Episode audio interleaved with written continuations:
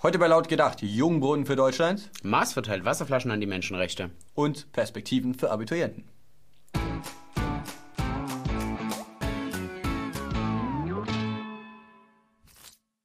Die Bevölkerung Deutschlands wird jünger. Erstmals seit 1990 sinkt das Durchschnittsalter. Von 44 Jahren und 4 Monaten auf 44 Jahre und 3 Monate. Ein Quantensprung. Ja, lass uns darauf anstoßen, Digga, komm. Auf jeden. Cheers. Sorte. Ja. ja, eine wirklich erfreuliche Meldung und deshalb auch an dieser Stelle Danke, Merkel. Ohne dich wäre das alles nicht möglich gewesen. Denn dieser leichte Rückgang nach 24 langen Jahren ist ausschließlich auf die nicht-deutsche Bevölkerung zurückzuführen. Für den Rückgang sorgt vor allem der starke Zuzug von Personen aus den Krisengebieten. Vor allem Somalia, Eritrea, der Irak, Syrien und Afghanistan. Während die Zahl der deutschen Bevölkerung um über 130.000 Personen sank, stieg die Zahl der nicht-deutschen Bevölkerung um über eine Million. Ja, es sind echt gewaltige Zahlen, wenn ich mir das so anschaue. Ja, scheint, als würden die Deutschen den Staffelstab nun weitergeben müssen. Und zwar weitergeben an die, die noch nicht so lange hier leben. An die Newcomer. Es gab Vorbehalte, man befürchtete Probleme. Besorgte Bürger mahnten da zur Vorsicht. Von Seiten der Politik hingegen wurden diese Ängste jedoch als unbegründet zurückgewiesen. Kann man sagen, das ist wirklich Pack und Mob und was man da machen muss, ist, man muss sie einsperren. Diese Leute haben mit dem Land Deutschland, wie wir es wollen, nichts zu tun. Äh, Und äh, um es mal ganz offen zu sagen, äh, im Grunde ist jeder Flüchtling, der hierher kommt, hat mehr mit diesem Land zu tun als diese Leute. Man befürchtete auch, dass es gehäuft zu sexuellen Übergriffen kommen könnte. Man verwies hierbei auf eine Praktik, die besonders im islamischen Raum äh, praktiziert wird, der Taharush Yamai. Das ist äh, ja, im Prinzip Gruppenvergewaltigung. Und es gab auch Gerüchte, dass diese in Deutschland auch praktiziert wurde. Und die Gerüchte gingen sogar so weit, dass öffentlich-rechtliche sie aufgeschnappt haben und diese auch verbreitet haben. Aber vor Gericht wurde das Ganze dann nicht so dokumentiert und man konnte auch keine Täter ermitteln. Also im Prinzip alles Schall und Rauch. Probleme gibt es jedoch im Bereich Bildung. In der Bildung. Naja, die Flüchtlinge sind überqualifiziert. Und deshalb hat der deutsche Arbeitsmarkt auch gar keine Verwendung für syrische Raketenwissenschaftler und irakische Neurochirurgen. Ich habe mich schon gewundert. Ja, die Konsequenz ist Hartz IV. Ja, eine vertane Chance, würde ich sagen. Potenzial, das vergeudet wird. Und genau deshalb werden diese drei syrischen Grundschüler im Alter von zehn Jahren nach Abschluss der vierten Klasse das Land verlassen, um eine Überqualifizierung zu verhindern. Wahlkampf in Deutschland. Die Grünen, ja, die haben sich schon längst damit abgefunden, dass sie wohl nicht im Bundestag vertreten sein werden. Die Linke hingegen gibt sich kämpferisch. Sie gibt sich nun als Partei der Menschenrechte. Die Linke. Ja, Der SED-Nachfolger. ganz genau.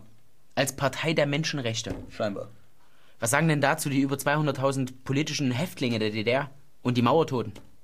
Aber die Linken sind nicht die einzigen, die eine wechselhafte Beziehung zu den Menschenrechten haben. Auch für den Justizminister Heiko Maas sind die Menschenrechte ein rotes Tuch.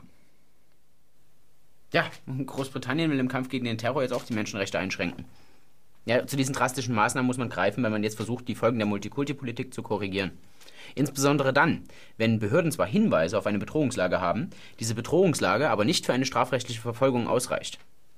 Sofort war Maas als heroischer Verteidiger der Menschenrechte zur Stelle. Diese Einschränkung des Rechtsstaates sei ein Sieg für die Terroristen. Ein richtiger Edelmann, dieser Maas. Naja, wäre das nicht das NetzDG? Das Gesetz, was selbst der wissenschaftliche Dienst des Bundestages für einen Verstoß gegen das Grundgesetz hält. Da haben die Sozialdemokraten sich richtig was eingebrockt mit diesem Gesetz. Selbst UN-Sonderbeauftragte halten dieses Gesetz für einen Verstoß gegen die Menschenrechte allgemein. So weißt du wie? Ja, ja. Ist natürlich ärgerlich für Maas, dass dieses NetzDG noch nicht in Kraft getreten ist, sonst könnte er einfach äh, ja, die Kritik daran zensieren. Ganz im sozialdemokratischen Sinne natürlich. Ich mach mir die Welt wieder, wieder, wie sie mir gefällt. Dabei ist Deutschland jetzt schon eine der führenden Zensurnationen, auch ohne das Netzdurchsetzungsgesetz. Bei Twitter sind nur aus der Türkei und aus Russland mehr Löschanfragen eingegangen. Die Gründe hierfür sind jedoch bei den drei Staaten unterschiedlich. Also in der Türkei geht es bei den Löschanfragen vor allem um Persönlichkeitsrechte, die verletzt wurden. In Russland drehen sich das ganze Löschanfragen-Thema meistens eben um illegale Drogen und den Aufruf zu Demonstrationen. In Deutschland geht es bei diesen Löschanfragen in der Regel um regierungskritische Kommentare. Ja, Alex, letztens haben ja relativ viele Leute Abi gemacht. Echt? Mm, ja. Und die stehen jetzt alle vor der Frage, also wie alle Abiturienten, was machen sie jetzt mit ihrem Leben? Hast du deine Idee? Du hast ja immer so schlaue Vorschläge. Ja, geht doch nach Neuseeland, werdet Erntehelfer und pflückt irgendwelche Kiwis. Also es macht ja, wenn euch die Umwelt scheißegal ist, also da, was, was schlägst du denen da vor? Das sind ja keine pubertierenden Kinder, die jetzt eine Phase mit Umweltschutz und so weiter durchmachen. Nee, das kommt auf keinen Fall in Frage. Man könnte auch studieren. Gender Studies zum Beispiel. Naturwissenschaftliches Studium? Hm? Naja, da braucht man aber Grundverständnis in der Biologie. Also das hört sich nicht so einfach an. Na, oder wir haben doch mal vor einer Weile über diesen Studiengang Flüchtlingsmanagement gesprochen. Ja, das wäre eine Alternative, aber das Problem ist, die suchen eigentlich nur äh, Schüler aus dem arabischen Kulturraum, beziehungsweise im islamischen. Ach so, das sind Abiturienten, ja, ne? Dann äh, müssen wir halt weitersuchen. Irgendwas anderes. ich hab's, ich hab's. Und zwar, die Uni Freiburg bietet jetzt den super Studiengang schlechthin an. Okay. Liberal Arts and Sciences.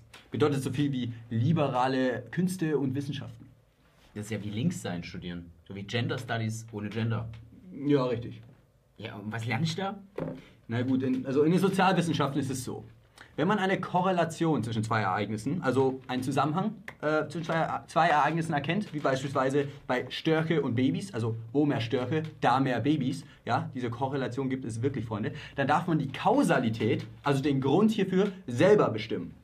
Und wenn dich jemand zitiert, nimmst du das Ganze einfach als Belege für deine Aussage.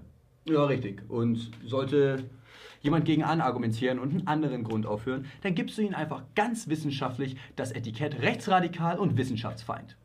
So einfach funktionieren Sozialwissenschaften. Jo, das war's mit der Folge. Philipp Thaler feiert diesen Fidget-Spinner immer noch gar nicht. Ich finde ihn das mega liegt, geil. Das liegt daran, dass keiner diesen Fidget, wie auch immer, feiert. Auf jeden Fall, wenn es euch gefallen hat, wäre es mega cool, wenn ihr einen Daumen nach oben da lasst. Ansonsten liken, teilen, kommentieren, wie immer. Mega cool. An die Patreons, ihr seid die Besten und auch vielen Dank an die Paypals. Wir sehen uns nächste Woche. Haut rein. Haut rein.